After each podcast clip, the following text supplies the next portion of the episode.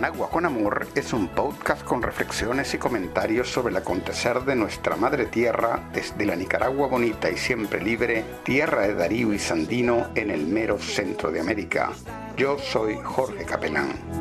Hemos crecido juntos trabajando. Estamos alojados en anchor.fm, la plataforma que democratiza la radio por internet poniendo la producción de contenidos al alcance de todos y todas.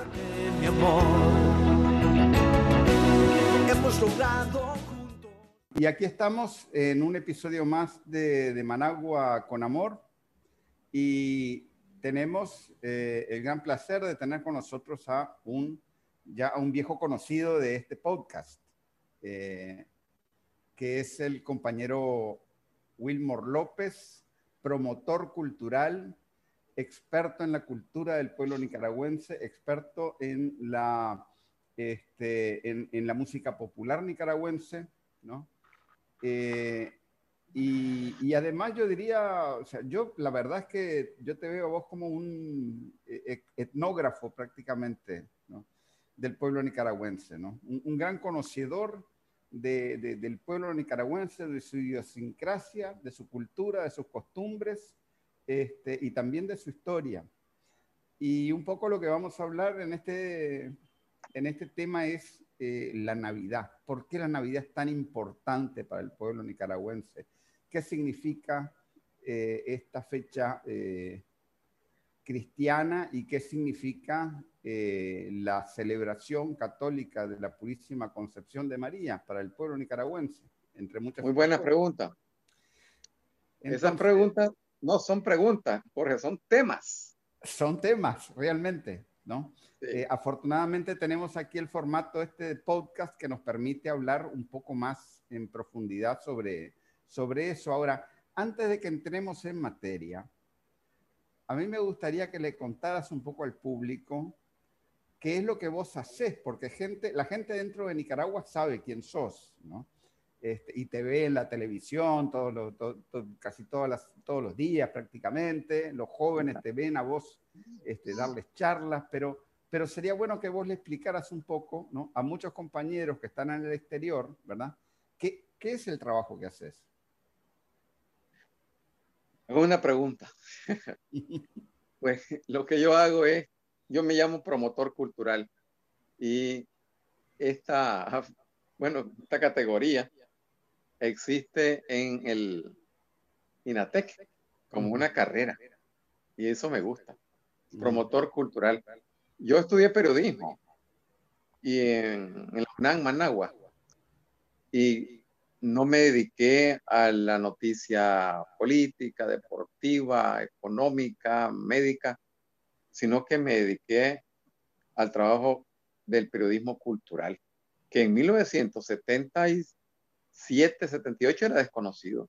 Yo em, arranqué prácticamente a finales del 75 en radio, en Radio Corporación, en un programa que hacía el compositor Carlos Mejía Godoy, que se llamaba El Son Nuestro de Cada Día. Y entonces ahí se comentaba y se ponía canciones folclóricas nicaragüenses, típicas regionales, y canciones también de protesta. De protesta, eh, algunas disimuladas, otras pues no eran disimuladas, eran abiertas de protesta. Por ejemplo, se ponía la canción El Peón de Otto de la Rocha, que se llamaba pues organizarse en sindicato. Se ponía la canción Queja India de Erwin Krieger, que es una canción que, bueno, podemos decir que denuncia la explotación del campesino. Carlos Mejía Godoy ponía Los Entierritos, una mm. canción también de protesta. Ponía canciones desde Ciuna con Amor, la explotación del minero en, Ciuna. Y así hacíamos programas también de, entrevista. Eh, en 1976 se desarrolló un programa que se llamaba La recopilación de la cultura popular nicaragüense. Se formó la Brigada de Salvación del Canto Nicaragüense. Y recorrí todo el país recorriendo recetas de comida, canciones, oraciones, eh, danzas, eh, trabalengua, juegos. Todo eso lo recogimos en dos años consecutivos, 1977 y 1978.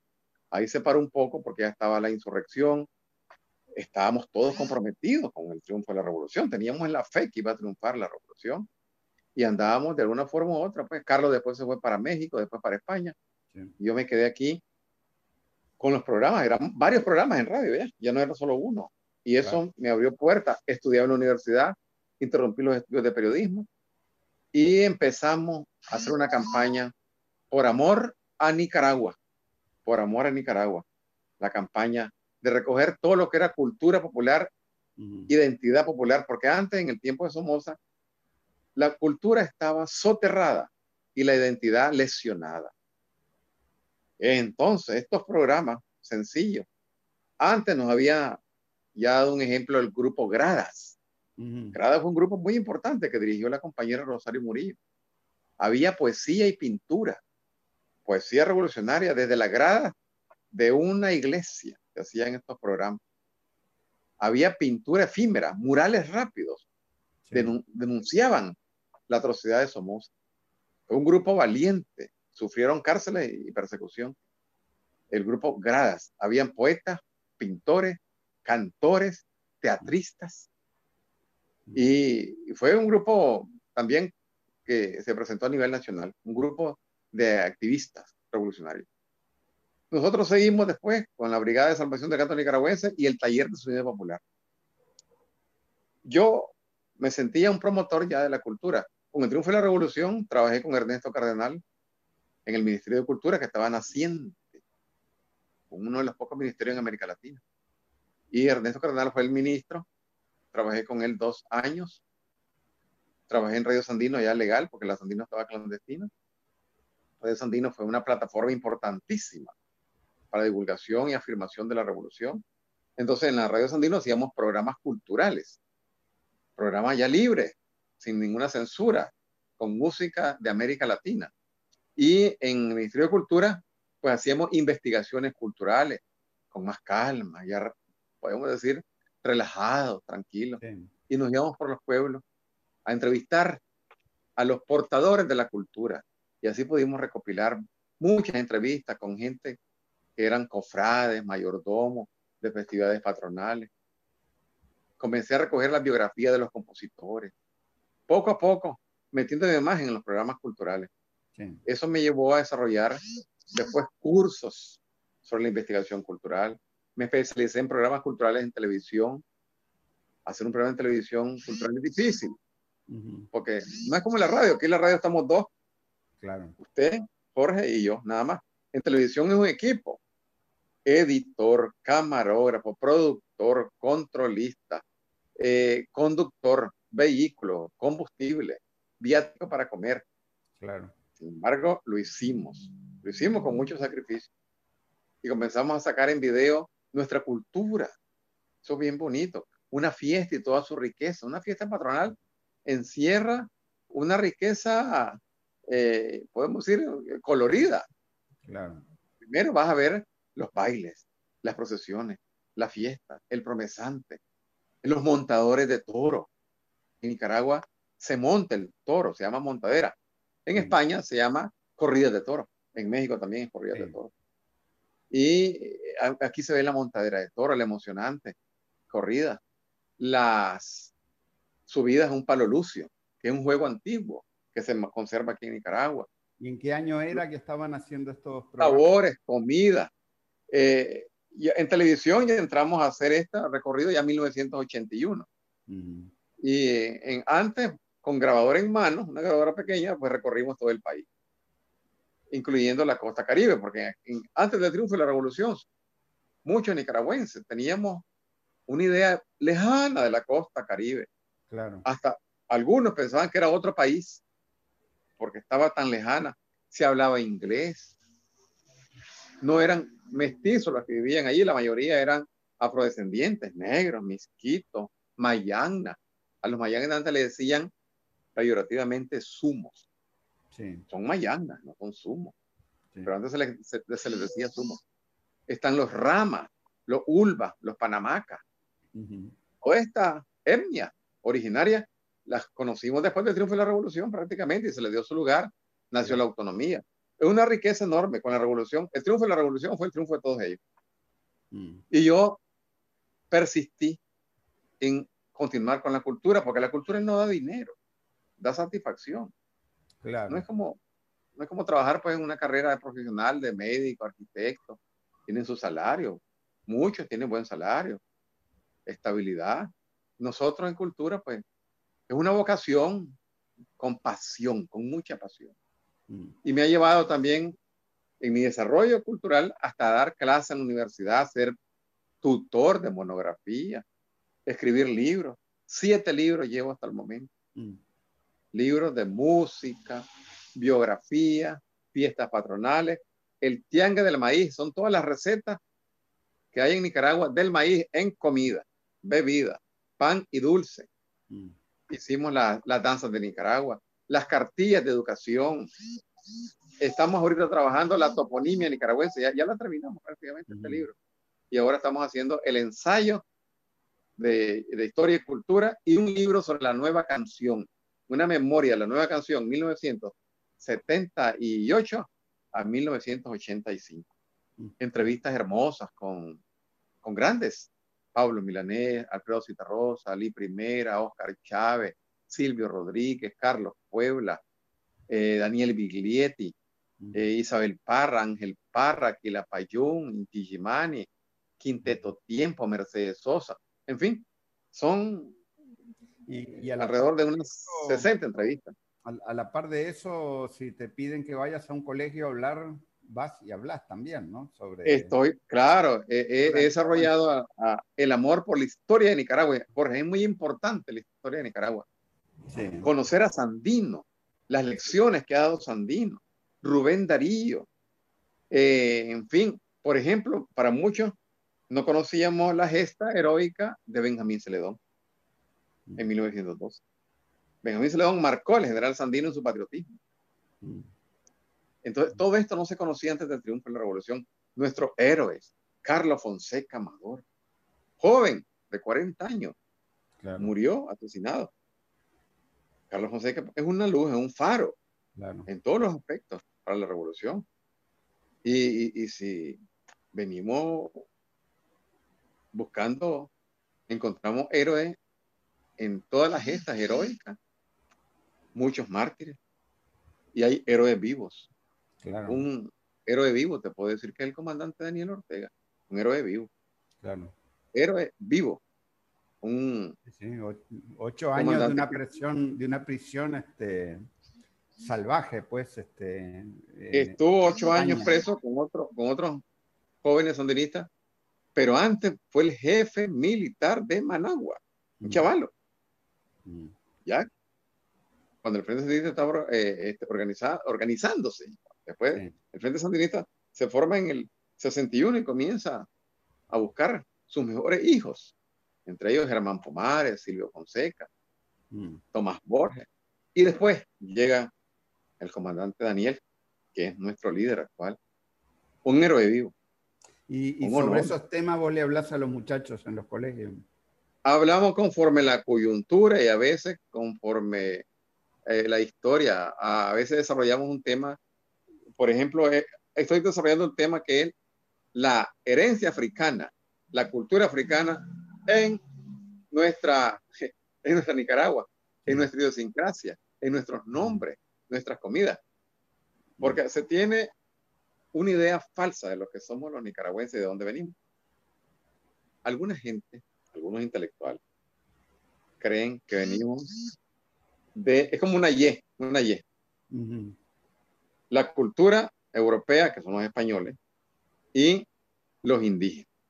Entonces, de esa mezcla nacemos nosotros los nicaragüenses. Somos mestizos.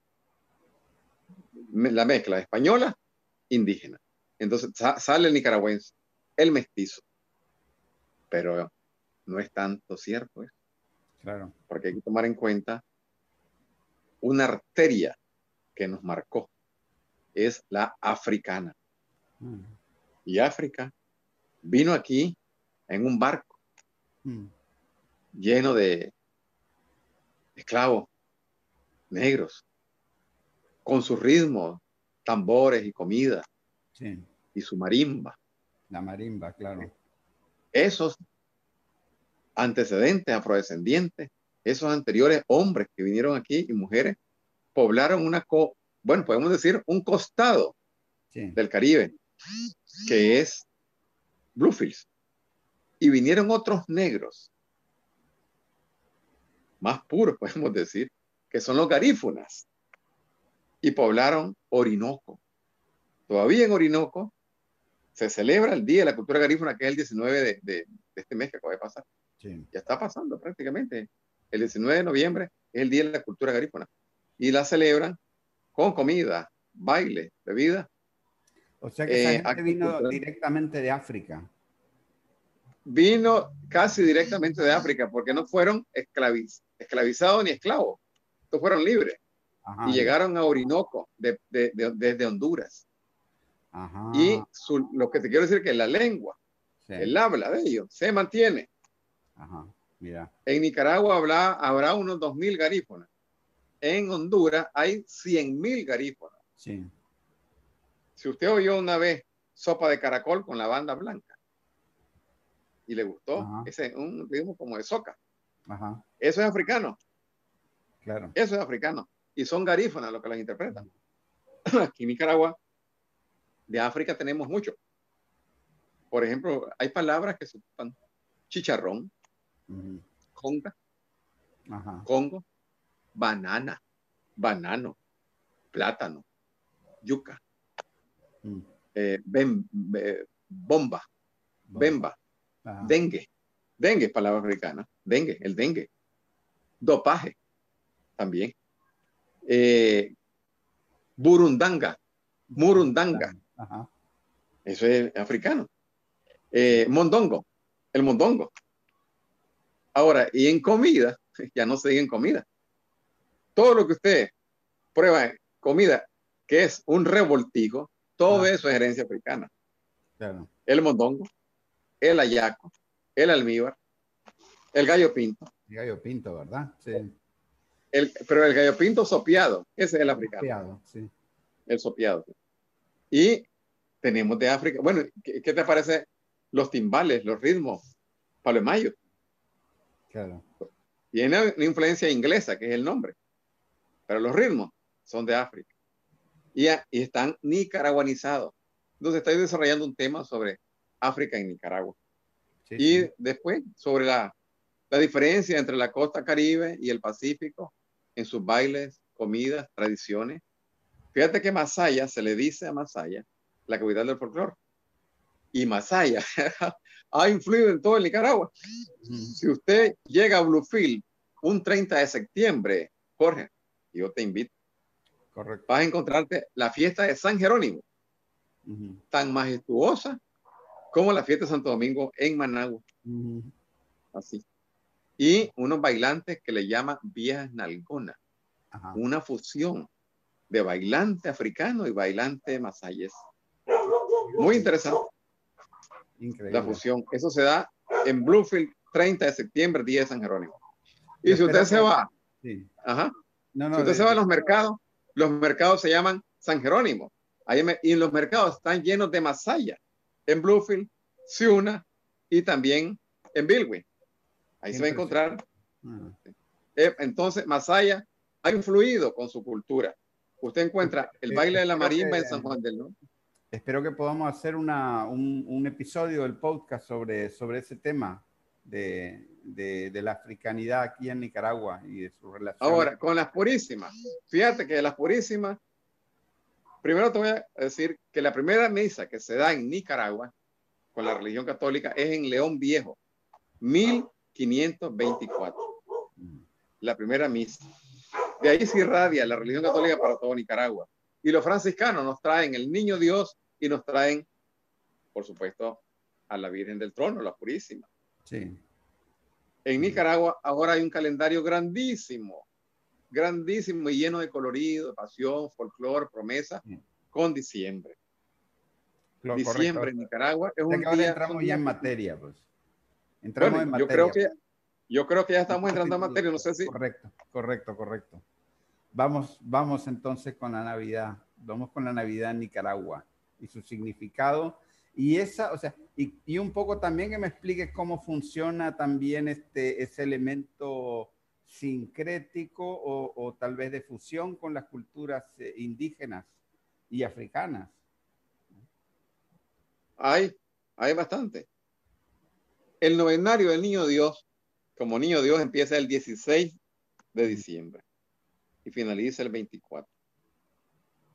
Es una fiesta nacional, no es solo de un lugar, de un departamento.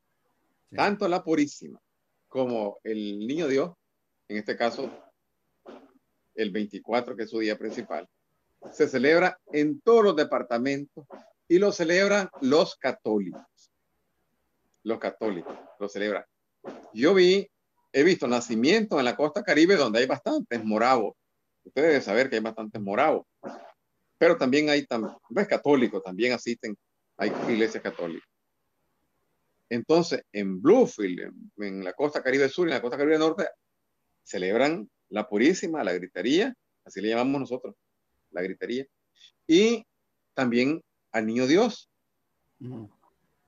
Hay un pesebre, hay un nacimiento y lo celebramos, tanto en el Pacífico como en el Caribe. La, la gritería y la, y la fiesta del niño Dios son fiestas nacionales, festivas, festividades nacionales, se puede decir. A la par de la, del novenario del niño Dios, vienen después los pases del niño Dios, así se llama, que ah. son, podemos decir, eh, celebraciones que constituyen una atracción.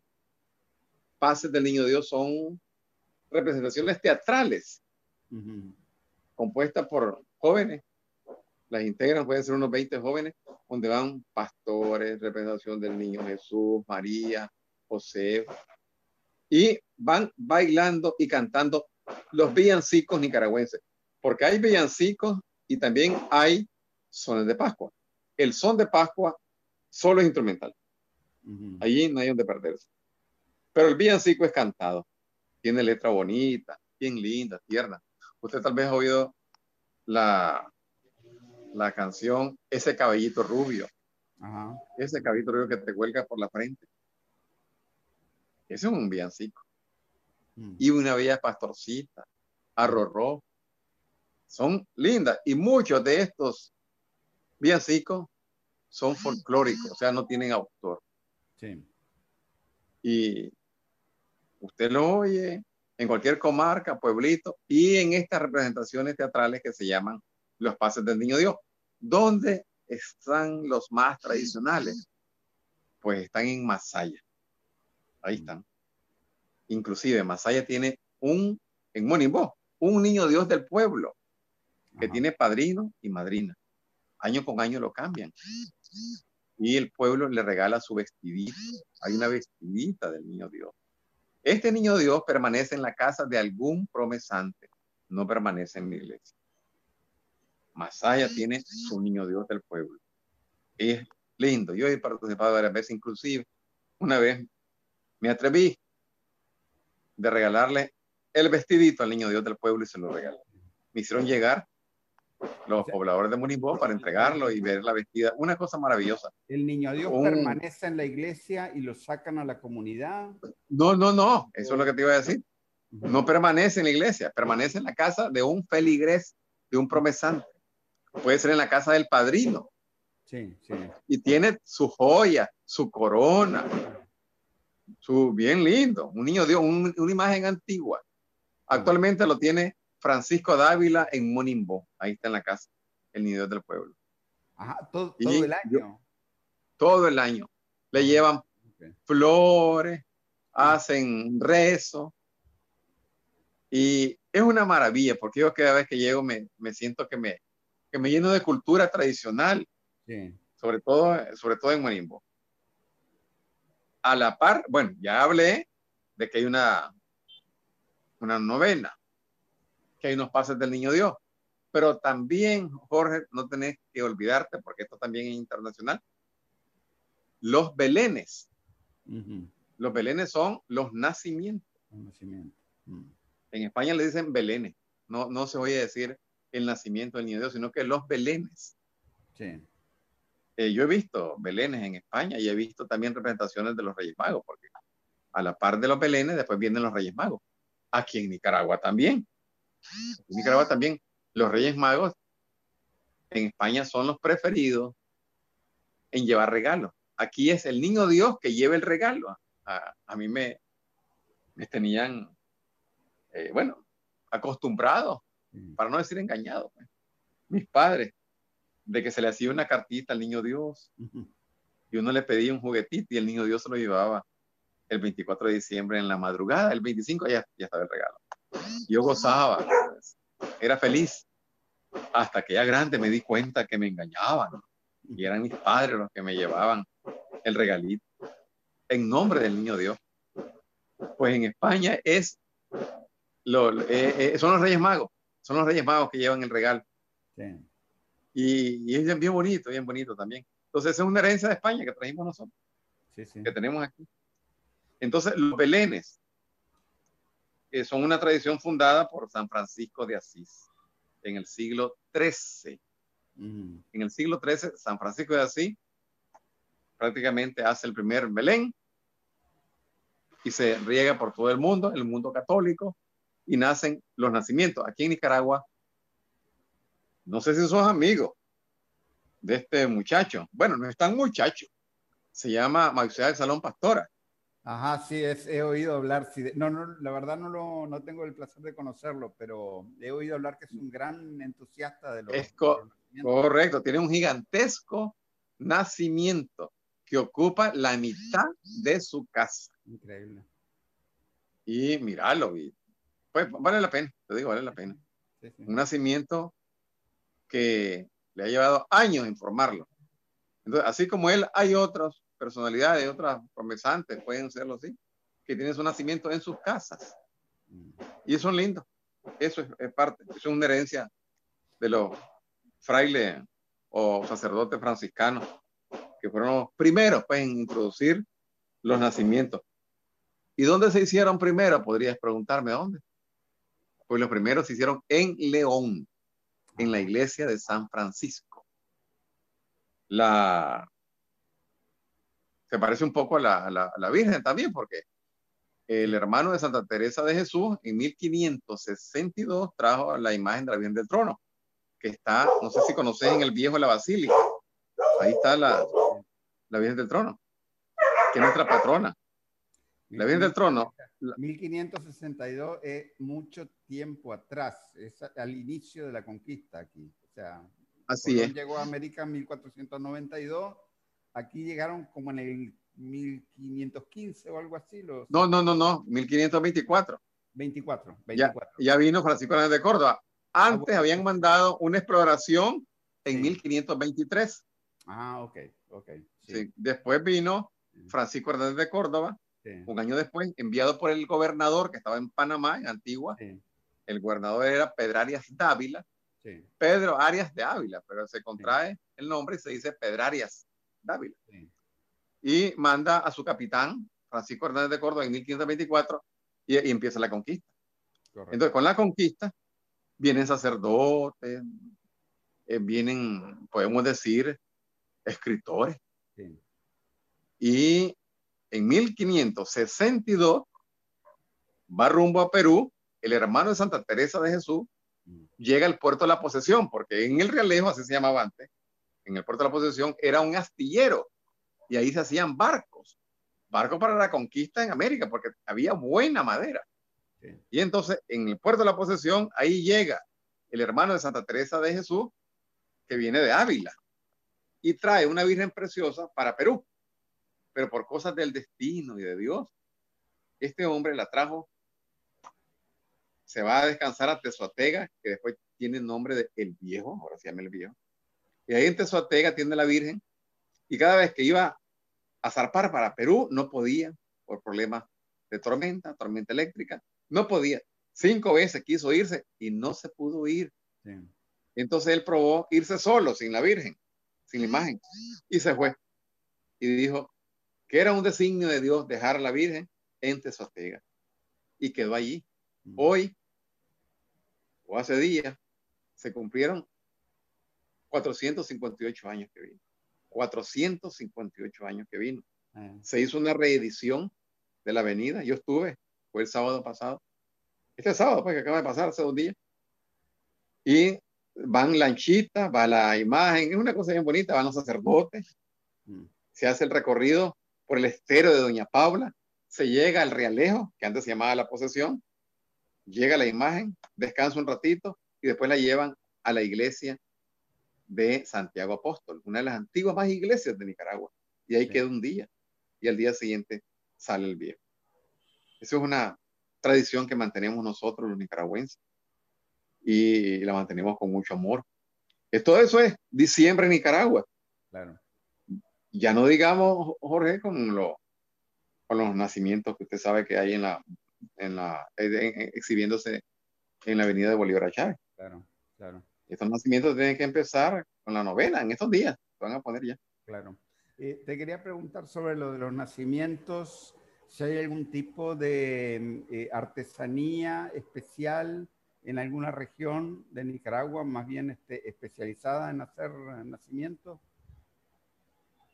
Hay varias regiones y hacen nacimiento, eh, digamos, económico, porque hay un nacimiento lleva una mula, el buey, José el carpintero, María, o sea, la Virgen María, José el carpintero, el pastor, tiene dos, dos pastores, creo, un cordero y los tres reyes magos. Mm. Esto te lo hacen en, Marmolina, en San Juan de Limay, por ejemplo. En Marmolina, que es una piedra del cerro Tipiscayán. Hay un cerro que se llama Tipiscayán, entonces es una mina. Y esa piedra, que no es tan dura, pues ahí van moldeando, hacen una escultura pequeñita, bonita. También te lo hacen en Tusa, en Estelí, mm. nacimientos de Tusa. Muy lindo. En Nindirí, también trabajan unos nacimientos en Tusa. En Masaya ya no se diga. En Masaya tienen unos nacimientos bellísimos, con madera, tusa. Eh, en fin, creo yo que los mejores nacimientos que he visto yo a nivel eh, de típico han sido los de Masaya.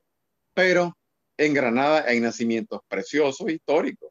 Hay nacimientos que tienen hasta 100 años, con imágenes bellísimas, coloniales del niño Dios.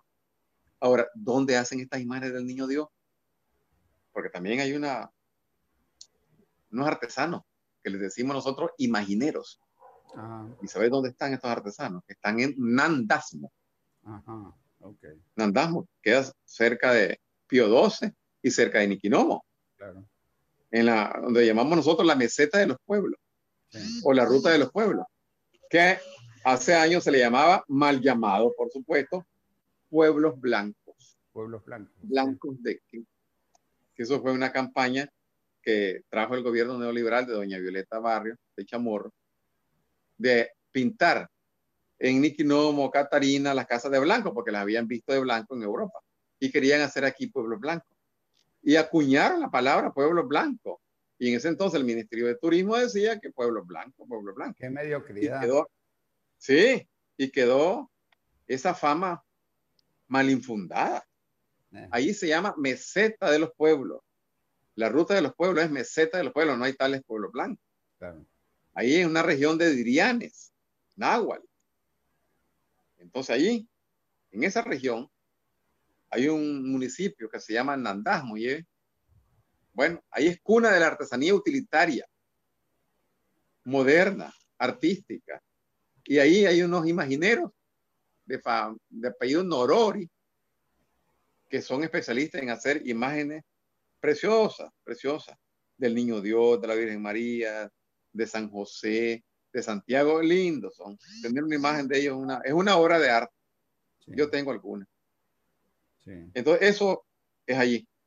Y, y, nacimiento, esos son nacimientos, pues, digo, económico, de cuántas piezas.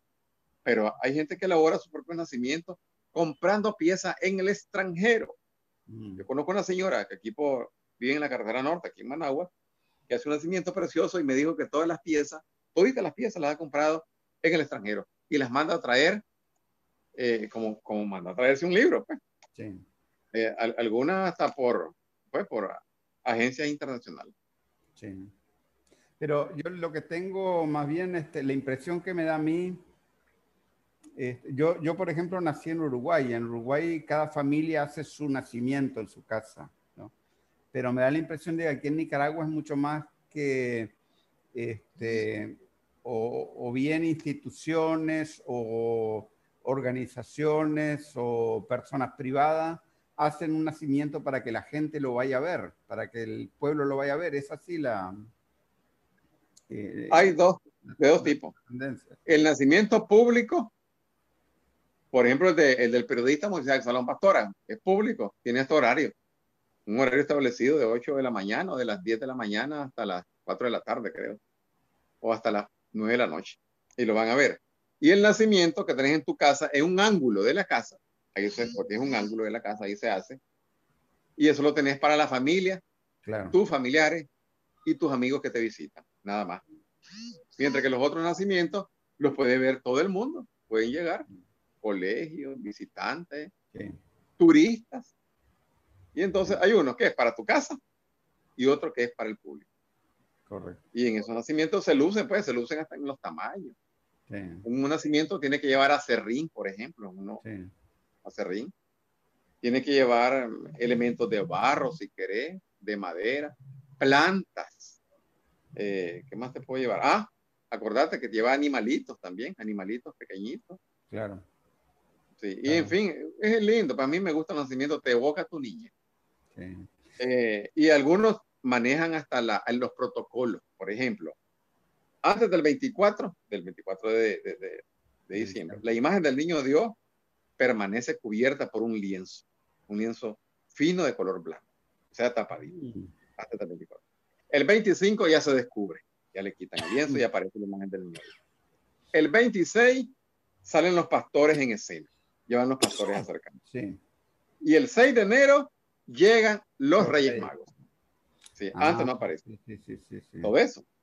Es una tradición que, o sea, que no es que asunto de poner el nacimiento y poner todos los elementos, no, la va llevando poco a poco. Existen expresiones teatrales, el, pase del niño. También le dicen la pastorela, también le dicen la pastorela. Hay una señora, usted también a lo mejor la conoce, se llama Ide Palacio. Tiene un ballet, un ballet folclórico, se llama Ide Palacio. Y ella montó en una coreografía hermosa las pastorelas de Nicaragua. Y ahí están los sones y, la, los es como un Es como un nacimiento viviente, de alguna manera. Es correcto, como un nacimiento viviente, porque salen los, los bailarines, sale el niño, el niño, lleva un niño pequeñito, por supuesto, de verdad. Y sale los reyes, sale María, sale San José. Muy lindo, ¿eh? O sea que ya se ha llevado, este nacimiento se ha llevado ya a la danza. Sí. Eh, y la música festiva, yo a veces deploro critico que la música de Navidad es bien bonita, el son de Pascua es bien lindo, bien efectivo, y solo se pone, fíjate, para Navidad, después desaparece. Mm, mm. Deben haber festivales de villancico, festivales de sones de Pascua, festivales de nacimiento, conciertos solo de zonas de Pascua, incentivar a los compositores nicaragüenses a que compongan música para Navidad, pastorela, pero fíjate que solo se ponen, y a veces se ponen más la canción Los peces en el río, que nuestra, sí. que nuestra, que nuestro sol, que nuestra villancico. Claro. Una vía pastorcita, ese caballito rubio, son preciosidades. Pero se pone más los peces en el río, que creo que es española. Se pone más el burrito sabanero. El burrito Además, los peces en el río es de tomar, la verdad, es una, es una canción de, de tomar. Sí, sí. Y, y, el burrito sabanero es venezolano. Sí, así es. Y ahí no ponemos los nick. Sí, eh, hay que incentivar más la producción artística, musical en, para, diciembre. Claro. Ahora, bueno, entonces hablamos un poco acerca de los, este, de todo el tema de los nacimientos pero hay un elemento también que me gustaría que habláramos, y es el tema de la, de la Purísima Concepción de María. Ah, sí, sí. ¿No? Porque este, la verdad que aquí en Nicaragua, en muchos países, diciembre es solo en realidad este, eh, como decir, el Navidad y Año, Nuevo, y tal vez el tema pues, de, María no es tan, no es tan este, eh, masivo, ¿no? Pero aquí en Nicaragua en realidad el tema este de la Navidad empieza prácticamente desde ya, ¿no? Que estamos a finales de noviembre, ¿verdad? Ya estamos, sí, ya está. Hoy es 22. Sí, sí. En unos días más ya vas a ver los altares, en la, eh, de los altares de la Purísima en la, en la avenida de Bolívar, de Bolívar Chávez. Claro, ¿no? incluso, por ejemplo, en León ya hace unos meses ya que fue la, la, la, la gritería chiquita, ¿verdad? Es que la este gritería chiquita es para la Virgen de la Asunción y la hacen el 14 de agosto. 14 de agosto, ¿no? Pero es todo como un, es como un este, crescendo, ¿no? Que va este, teniendo el año de, de, de, de, agosto para adelante hacia, hacia lo que es Navidad y, y Año Nuevo también, ¿no? Pero, bueno, e, explícame un poco el tema este de la, de la Purísima Concepción de María, de dónde viene esta celebración, por qué es tan importante. Eh, Tiene su ritual también, fíjate, es mentira, porque la Purísima, en este caso, es la Virgen María, que la traen los franciscanos con la conquista. Porque te voy a decir una cosa, porque esto es cierto. Los sacerdotes, las órdenes religiosas, franciscanos, dominicos, san pedrano, los jerónimos, eran parte de la conquista, eran parte de la conquista. venían con la cruz. Claro. Y los españoles venían, los, soldados venían con la espada, pero eran parte de la conquista. Y había una ley que tenían que ser católicos y otra ley eh, del rey que tenían que hablar castellano. Pero son los que vinieron aquí. No vinieron catalanes, gallegos. Vinieron castellanos. A que, españoles que hablaran, pues, nosotros decimos español, pero la verdad que es castellano. Y sacerdotes católicos. Eran parte de la conquista. Solo que algunos sacerdotes, pues, defendían a los indígenas, pues, como, como Valdivieso. Mm. Pero otros no. Otros no, otros eran parte de la conquista y los ayudaban a conquistar, que fueran súbditos del rey, a través del bautismo. Entonces nos trajeron a la Virgen, milagrosa y linda. El hermano Santa Teresa de Jesús fue el, podemos decir, el primero en traer la imagen que es la, la patrona nacional que se encuentra en la Basílica del Viejo, la Virgen del Trono y eh, ella es la que, digamos, bendice a Nicaragua, es nuestra patrona nacional. Se celebra en todo el país y la fiesta de la Purísima, pues es el 7. El 7 no es el día de la Inmaculada Concepción de María, así se llama, la Inmaculada Concepción de María. Se celebra el 7, el 7 es como una vela. Cada imagen eh, religiosa tiene un día antes de su celebración de fiesta.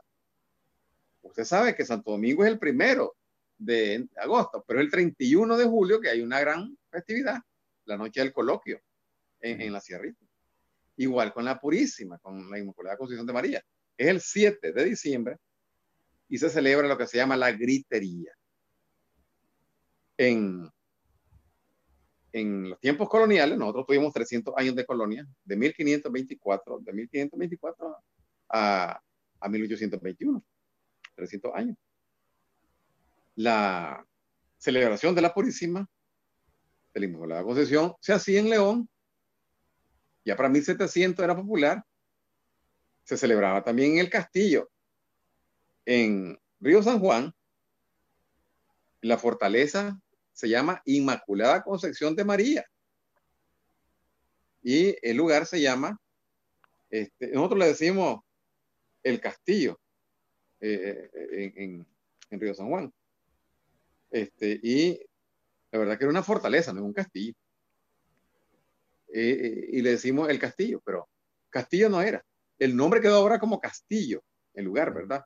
Pero es una fortaleza militar para defenderse de las invasiones inglesas, que sirvió un tiempo. Rafael Herrera fue una de las que protagonizó un capítulo importante porque pudo hacerlo huir en un momento, pero después regresaron y se tomaron el castillo. Hay una, una pintura famosa donde está el almirante Nelson en el castillo de la Inmaculada Concepción. Entonces, ahí, en ese castillo, que como te digo, es la fortaleza, ahí se celebraba la Inmaculada Concepción de María, el 7, mm. el 8 de diciembre. Mm. En Granada, usted sabe que también una fortaleza, es una ciudad colonial, y se celebraba la conchita. La conchita es la misma, la Inmaculada Concepción de María. En León también, en Chinandega, en el Viejo. Estamos hablando de 1700 y pico. 1700 y pico, claro. Correcto. Ya, yo tengo datos de que la Virgen, la, la imagen, la patrona nacional viene en 1562. Mm. La trae don Pedro Alonso Sánchez de eh, Cepeda y Ahumada, hermano de Santa Teresa de Ávila. Y su culto se inicia primero en el puerto El Realejo, que antes se llamaba el puerto de la posesión. Ahí se inicia el culto a la Virgen. Después pasa al Viejo, que antes se llamaba Tezuatega, en Chinandega. Sigue a León mm. y Granada. En León, los franciscanos la toman y la retoman y la celebran a su gusto y antojo. Mm. Y eso es hermosísimo, porque ellos son los que prácticamente los creadores del grito que vendría a ser, que viene siendo ahora parte de nuestra identidad. ¿quién causa tanta alegría la concepción de María? El grito nace en 1857, después de la Guerra Nacional, después de la derrota de Walker. Porque no se celebró la Purísima en 1855, en 1856, no se celebró. Pero ya en el 57, en 1857, se comienza a organizar y se celebra. Y ahí cuando un sacerdote, Georgiano Carranza, dice que para que no haya problema, porque había pasado la guerra, grupos en la calle y oscuranas de aquel león podía despertar sospechas de que había una revuelta. Entonces, para que no sucediera eso, uno, un grupo iba a gritar, ¿quién causa tanta alegría? Y el otro grupo iba a contestar, la concesión de María. Así nace el grito, en 1857.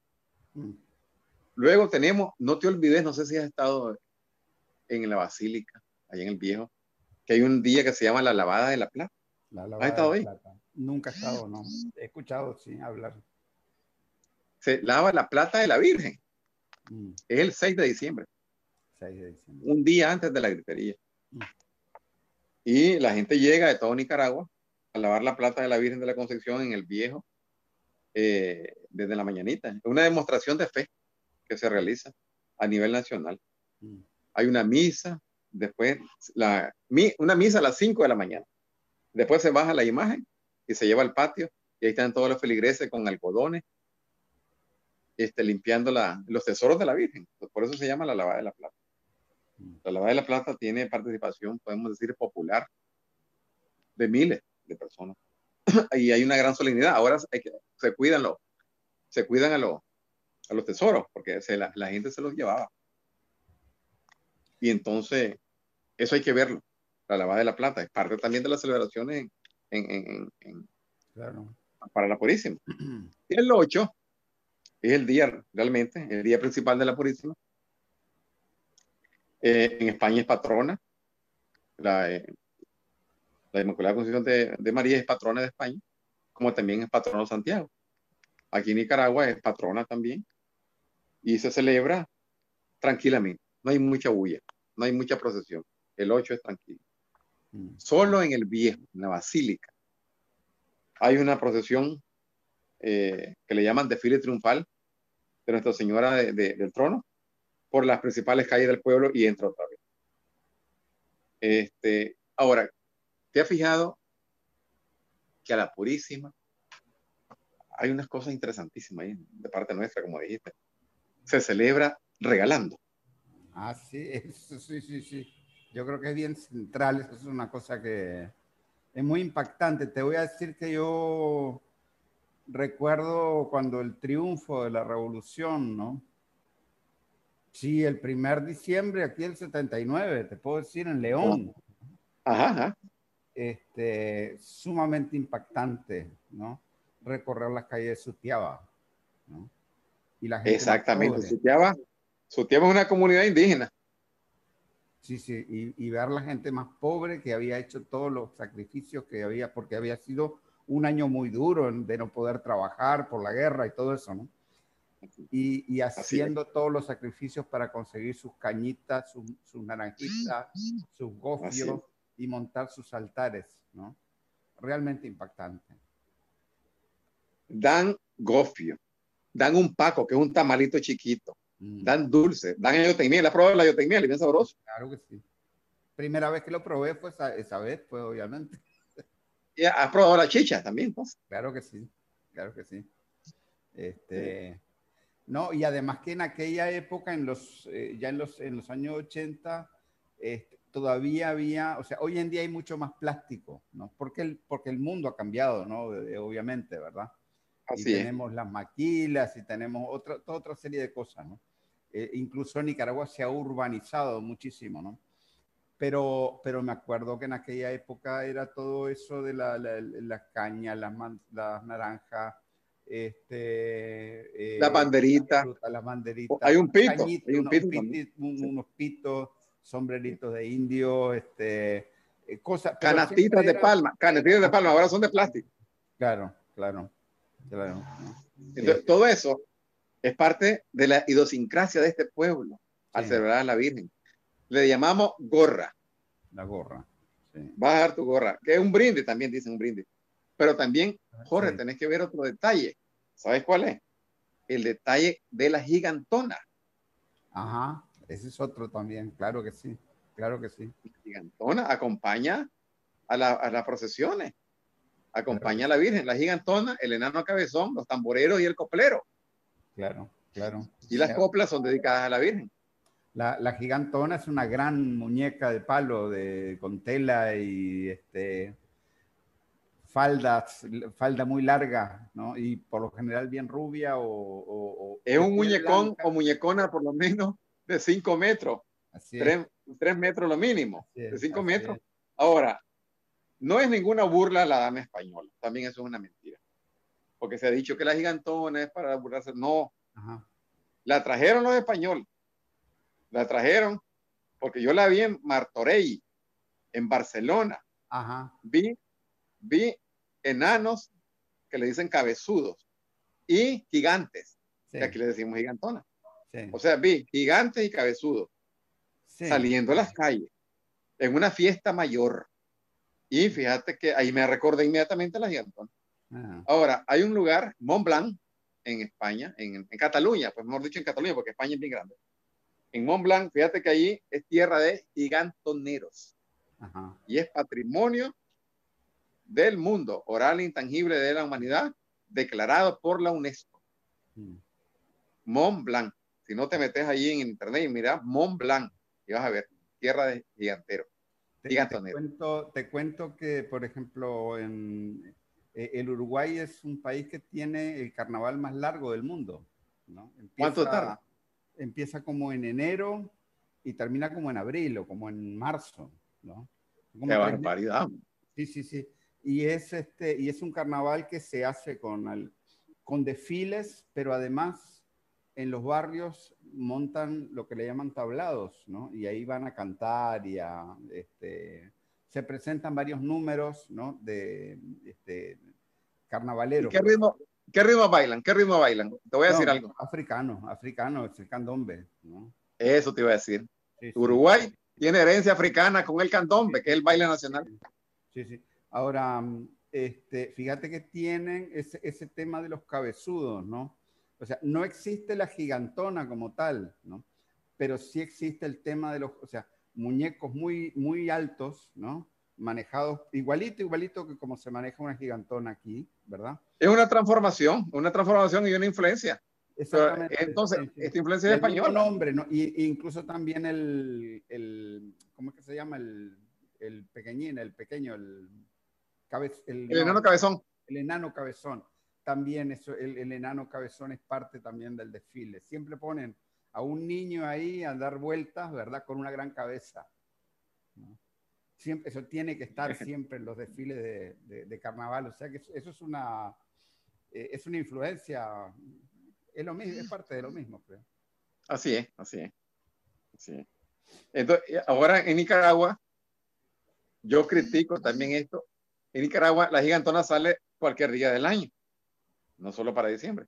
Sí, Pero anda, anda distorsionada. Aquí la he visto en bares, acompañada por hombres vestidos de mujer, bailando obscenamente, con unos redoblantes.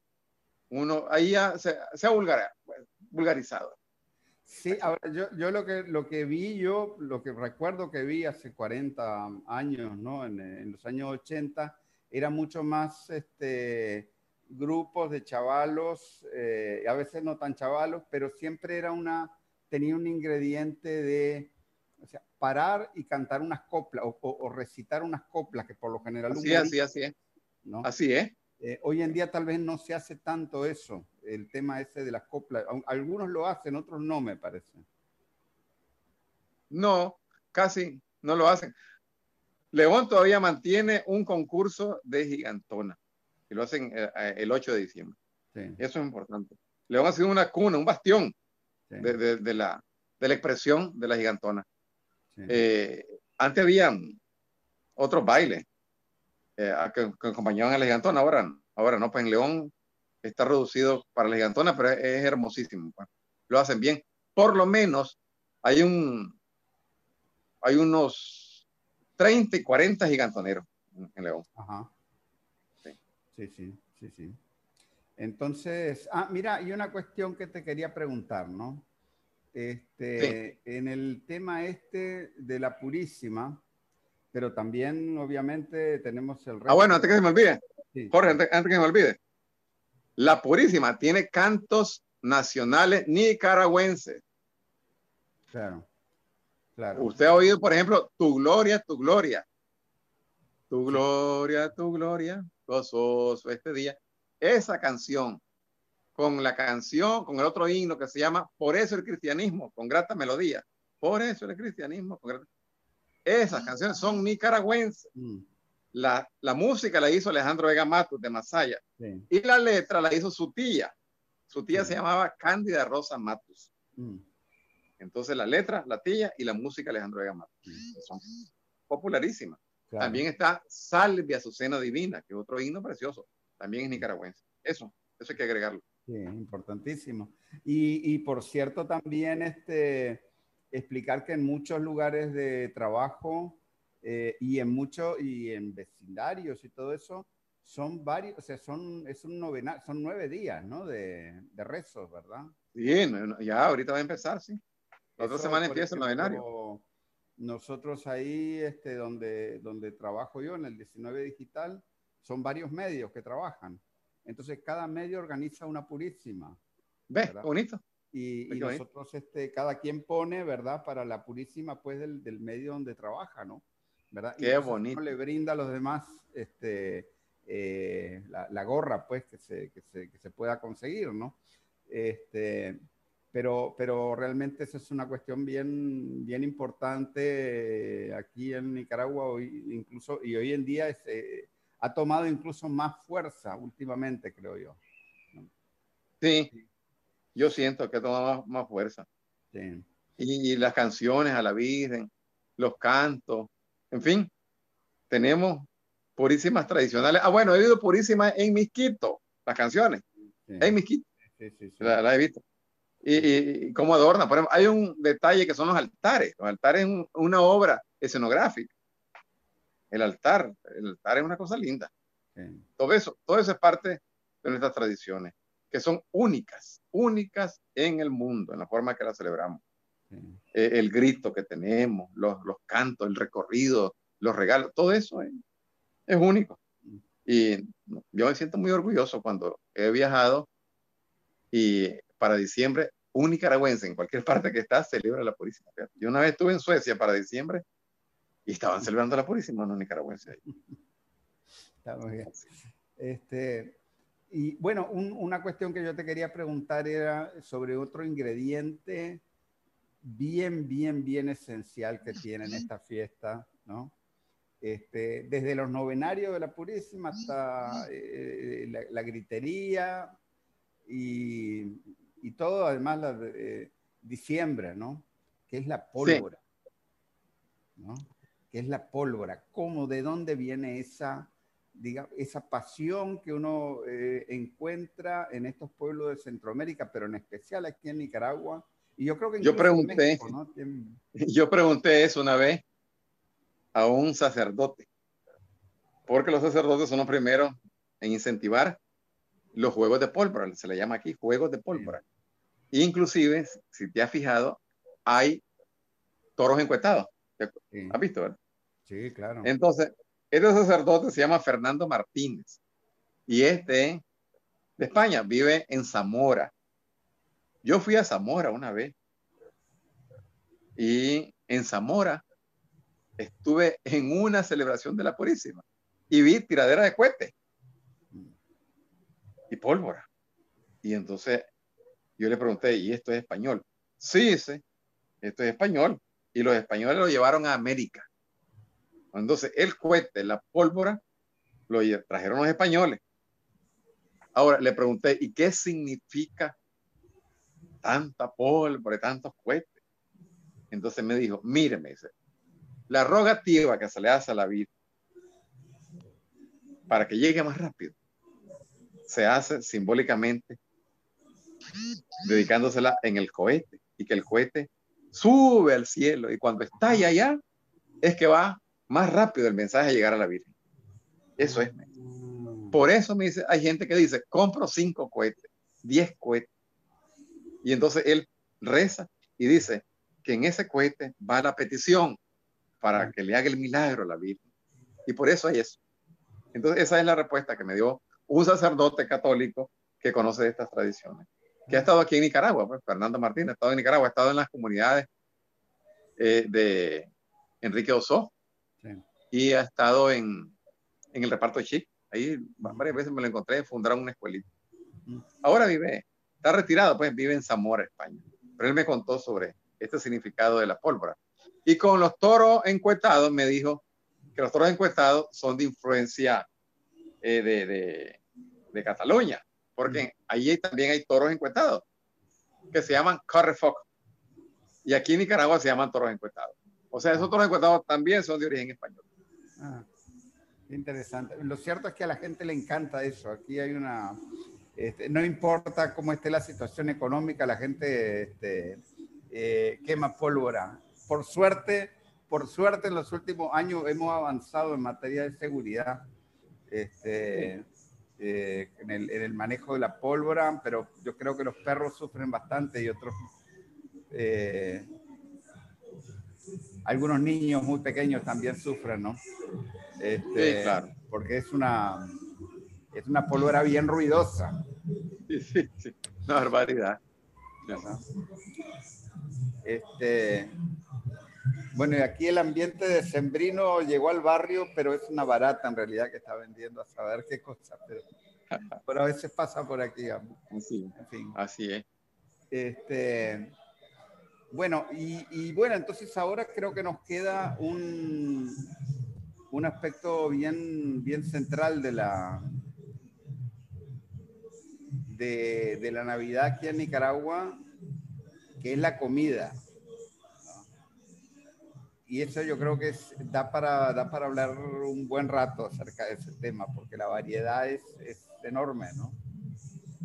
Especialmente en estos últimos años, especialmente porque han, incentivado eh, la comida con concursos.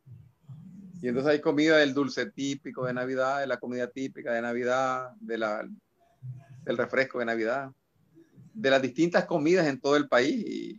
Bien pueden hacer un gran recetario, un gran recetario de la comida nicaragüense. Pero la tradicional, si nos ponemos a pensar que la tradicional no se cambia, es la gallina rellena, la gallina en chinampa también la dicen, la gallina rellena, el nacatamal. En Rivas he visto nacatamales especiales para Nochebuena. Y aquí en Managua, cuando yo estaba casado, yo visitaba a mi suegra. Ella vive en el barrio Camilo Ortega. Entonces yo llegaba con mi esposa. Y entonces siempre me invitaban cerdo ahumado, pierna cerdo ahumado. Luego, otro año, relleno, relleno. Y ella lo hacía bien sabroso. Eso lo he visto últimamente. Además de la gallina rellena, pues, una gallina rellena en León, pues, sabrosísima la gallina en China. Hay, hay, que aclarar que aquí en Nicaragua el relleno es prácticamente una comida en sí misma. No, no, es, no es un relleno que se le pone. Ah, no, no, no. ¿verdad? Sí, sí. Habría que explicar eso, sí, porque lleva, lleva cerdo, carne de cerdo, lleva mucho pan. Mucho pan, sí, sí, sí. sí. Y todo eso, pero además este, es bastante complicado hacer un relleno como se debe. Lo he visto hacer en televisión, pero es bastante complicadito. Tiene, tiene muchos pasos la, la receta. Sí, sí, sí. Yo, yo no he aprendido. Yo miraba eso y nunca aprendí. Yo soy en la cocina, pues no soy tan, tan bueno. Solo sé hacer algunas comiditas, pues, sencillas. Pero eh, esas ya especialidades no las puedo hacer. Pero no es en realidad, o sea, eh, es comida Obviamente es comida de, de, el nacatamal no, pero por ejemplo eh, la gallina, el, el, cerdo ahumado, ¿no? Toda esa es comida que tiene una fuerte influencia europea, pero no es como la, no sabe como la comida europea, tiene otra, o sea, tiene otras armonías, ¿no te parece? Por los ingredientes, los ingredientes que, se le echa aquí. Por ejemplo, hablamos del nacatamal en la catamal preparado, que te digo yo, es una catamal que le echan pasa y lo hacen sabrosísimo. En la catamal original, pues se llama tamal de carne, tiene vino de México y tiene cuatro continentes, cuatro continentes en su preparación. Mira, el cerdo vino de España, América. Tenemos la carne, ¿verdad? El maíz, la masa, es de Mesoamérica.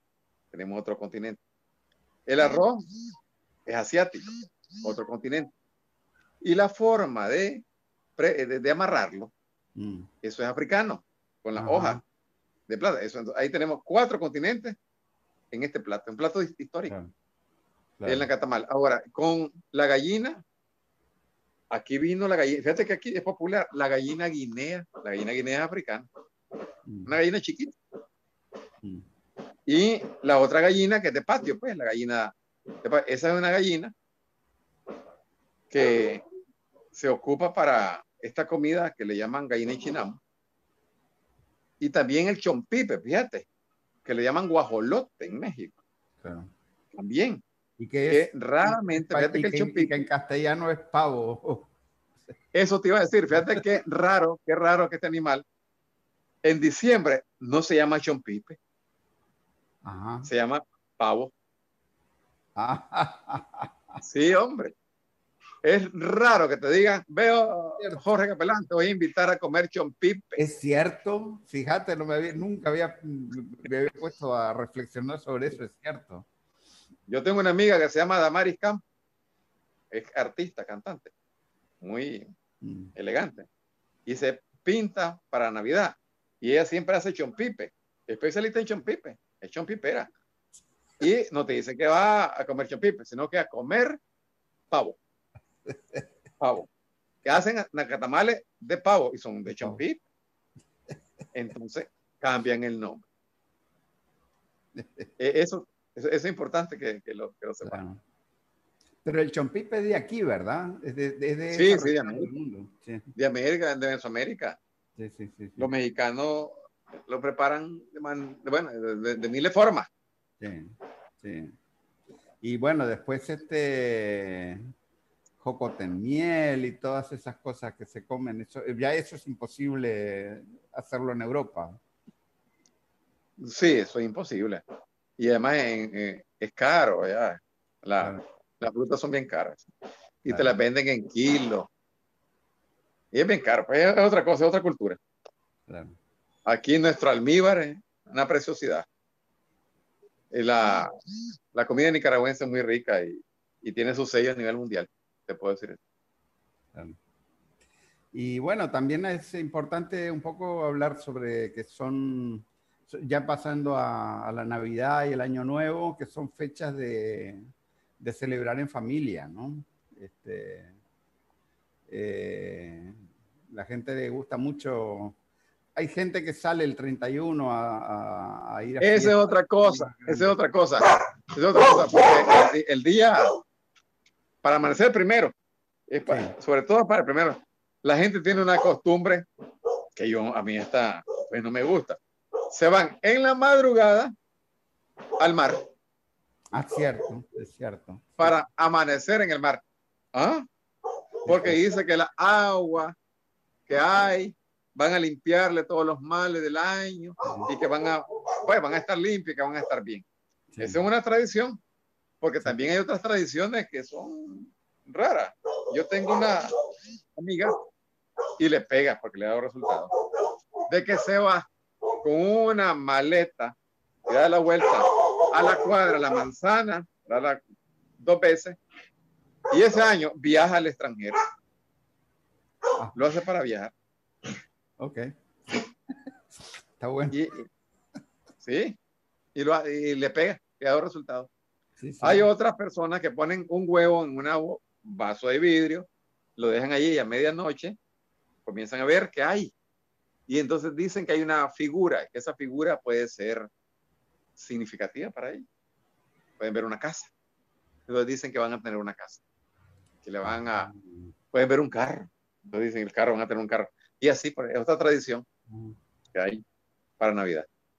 Eso es cierto. Muy interesante.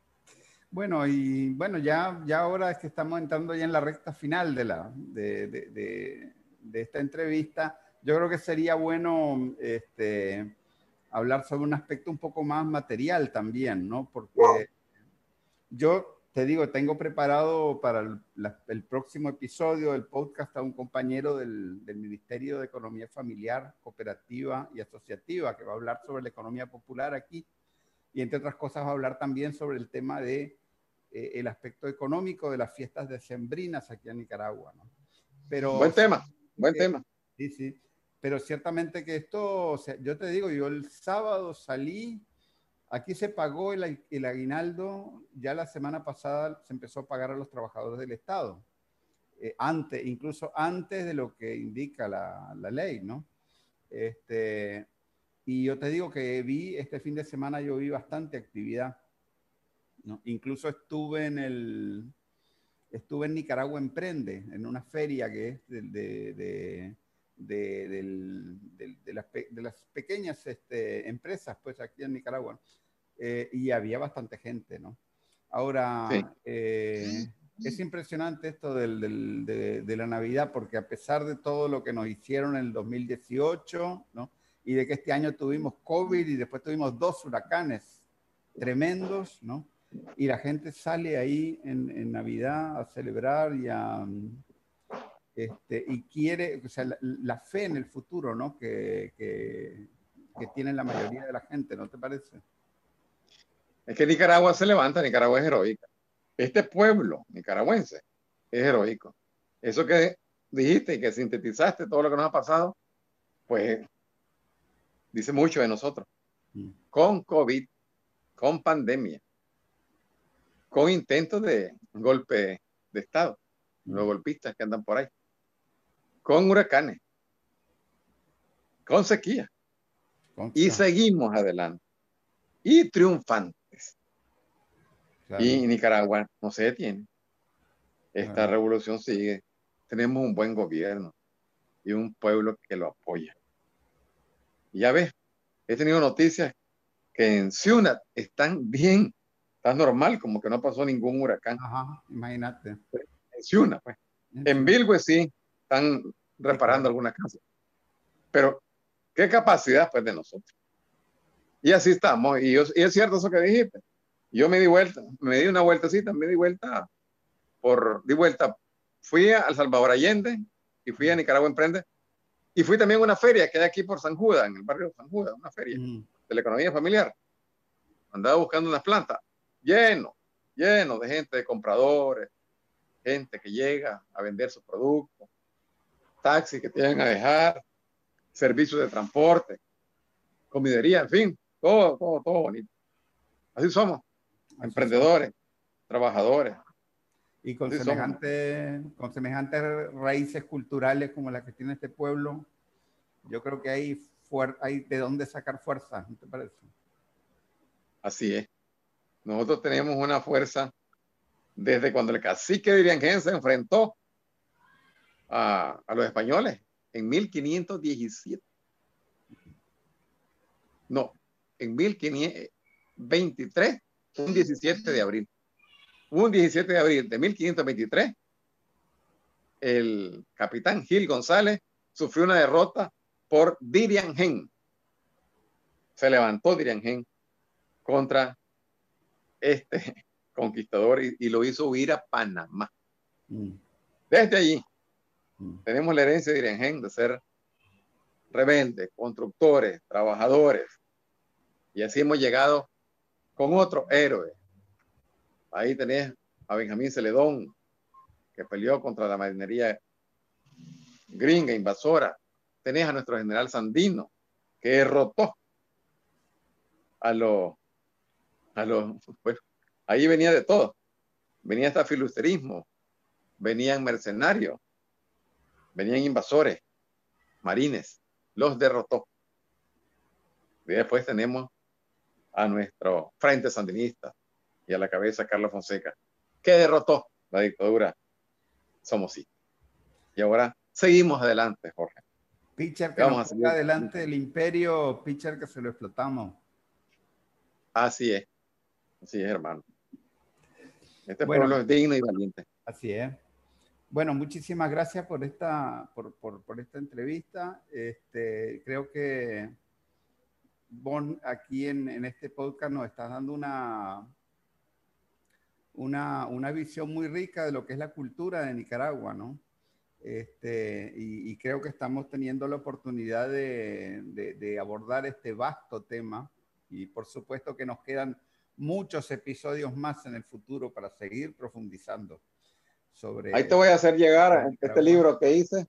Ajá, ok. Oye, okay. El almanaque de las festividades tradicionales. Oh, extraordinario, extraordinario, hermano. Extraordinario, muchas gracias.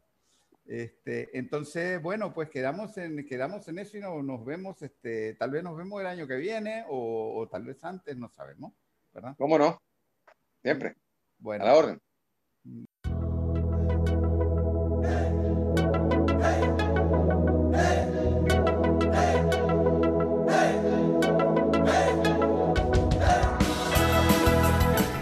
Este ha sido otro episodio del podcast de Managua con Amor. Más temprano que tarde estaremos de regreso con reflexiones y comentarios sobre el acontecer de nuestra madre tierra desde la Nicaragua bonita y siempre libre, tierra de Darío y Sandino en el mero centro de América. Bajo el sol, el abrazo de Sandino nos cobija con valor nos inspiren nuevos tiempos, Nicaragua de mi amor. Hemos logrado juntos las victorias con amor. Hemos gritado al mundo, viva la revolución.